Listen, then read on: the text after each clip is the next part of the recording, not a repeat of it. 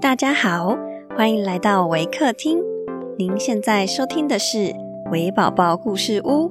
本节目为台湾维客公益行动协会远距陪伴服务项目，透过讲故事的方式，陪伴我们在全球十一个国家、四十八个服务据点的孩子，让疫情所带来的距离不再是距离。本集节目由沈泱泱奶奶赞助支持。亲爱的听众，我是 Miss Amber。今天要讲的故事是《The Three Spinsters》。本故事将以英语进行。Hi everyone, I'm Miss Amber from Waker. Today I'm going to share the story about the three spinsters. There was once a girl who was lazy and would not spin, and her mother could not persuade her to it, do what she would. At last, the mother became angry and out of patience, and gave her a good beating, so that she cried out loudly. At that moment, the queen was going by. As she heard the crying, she stopped and going into the house. She asked the mother why she was beating her daughter, so that everyone outside in the street could hear her cries. The woman was ashamed to tell her daughter's laziness, so she said, I cannot stop her from spinning. She is forever at it, and I am poor, and cannot furnish her with flax enough. Then the queen answered, I like nothing better than the sound of the spinning wheel, and always feel happy when I hear its humming. Let me take your daughter with me to the castle. I have plenty of flax. She shall spin there to the heart's content. The mother was only too glad of the offer, and the queen took the girl with her. When they reached the castle, the queen showed her three rooms which were filled with the finest flax as full as they could hold. Now you can spin me this flax, said she, and when you can show it me down, you shall have my eldest son for bridegroom.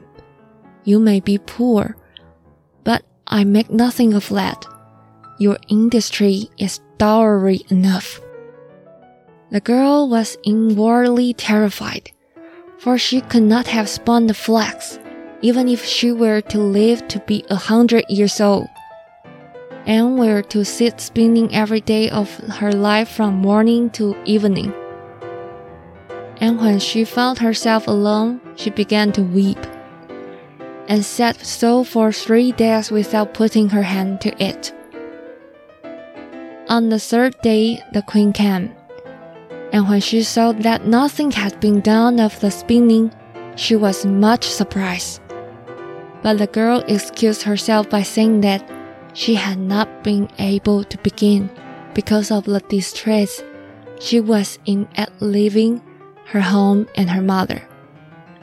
The excuse contented the queen, who said, However, as she went away, tomorrow you must begin to work.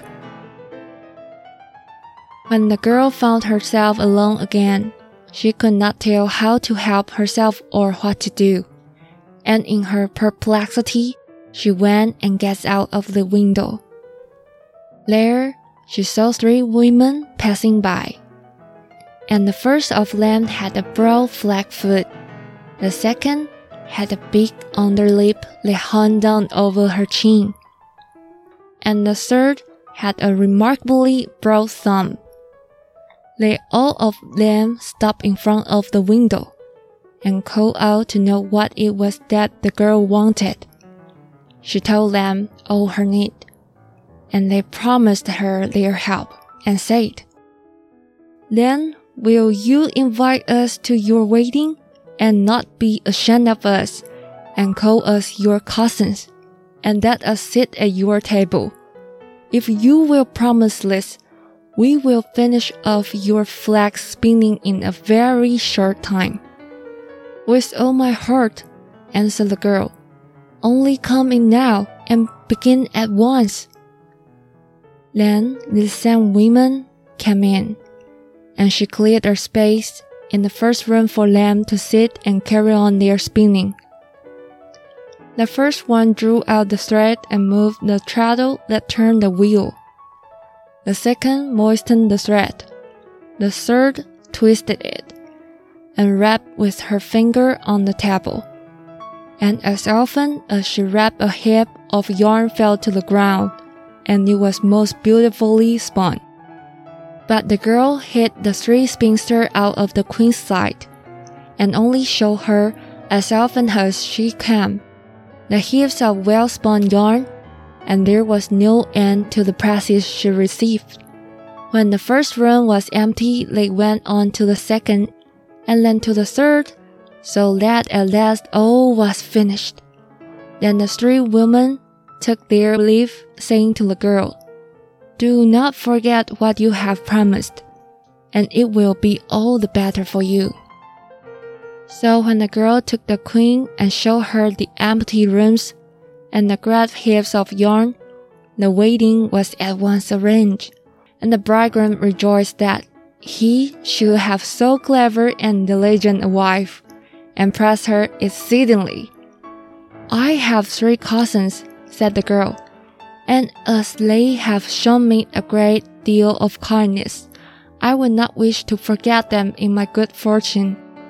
May I be allowed to invite them to the wedding and to ask them to sit at the table with us? The queen and the bridegroom said at once, There is no reason against it. So, when the feast began, in came the three spinsters in strange guise.